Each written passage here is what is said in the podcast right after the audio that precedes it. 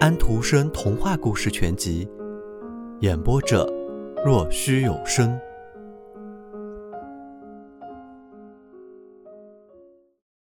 大哥哥，那个烧砖的，感觉到每烧好一块砖，从砖那儿就滚出一小枚铜板，可是把许多小铜板摞在一起，就变成了一块亮堂堂的银币。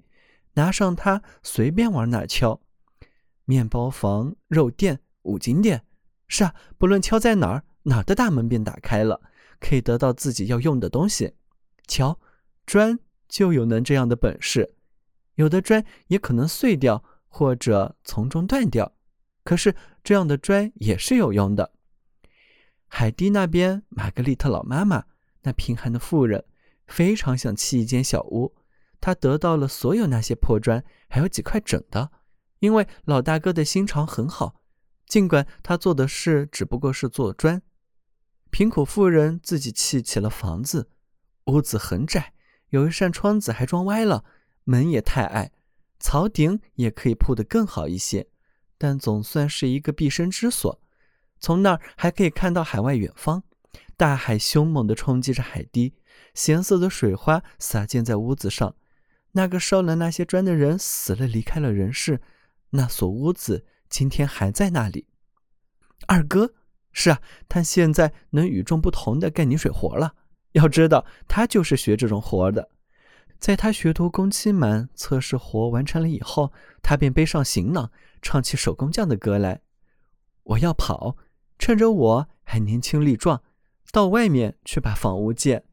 手艺是我的钱袋，年轻的心是我的幸福。我要重返故里。我对我心爱的人说过：“妙啊，一个勤劳的手工匠要做出点样子并不难。”他做到了。在城里，在他当了师傅回来之后，他一所房子挨着一所房子的造，整整造了一条街。这街建完了，看去很漂亮，给城市添了光彩。于是这些房主为他建了一所小屋，归他自己所有。可是房子怎么会建小屋呢？是啊。问问他们就好了，他们不回答。可是人民回答了，说：“是的，不错。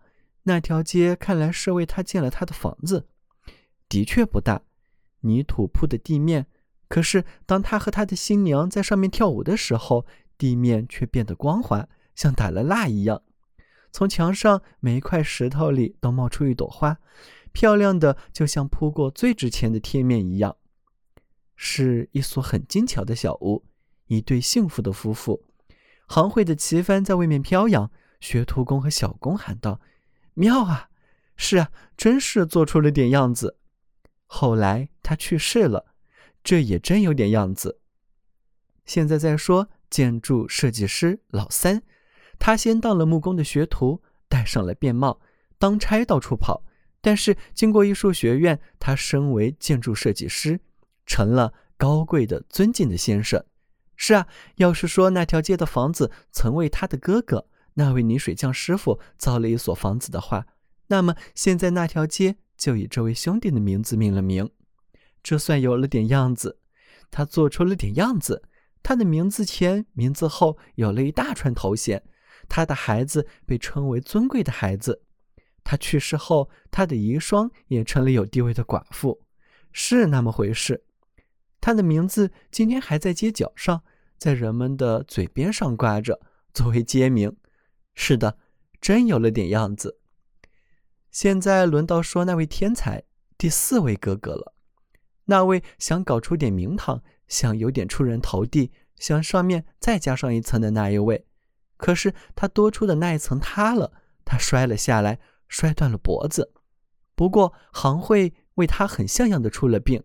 打着行会的旗帆，还有乐队，报纸刊登关于他去世的文章，还特别做了花边，在街头的桥上还挂了花环，为他念了三篇悼词，一篇比一篇还长一大截。这会让他很高兴的，因为他非常喜欢被人讨论。坟头上竖了一块纪念碑，只有一层，但他总是有点样子的。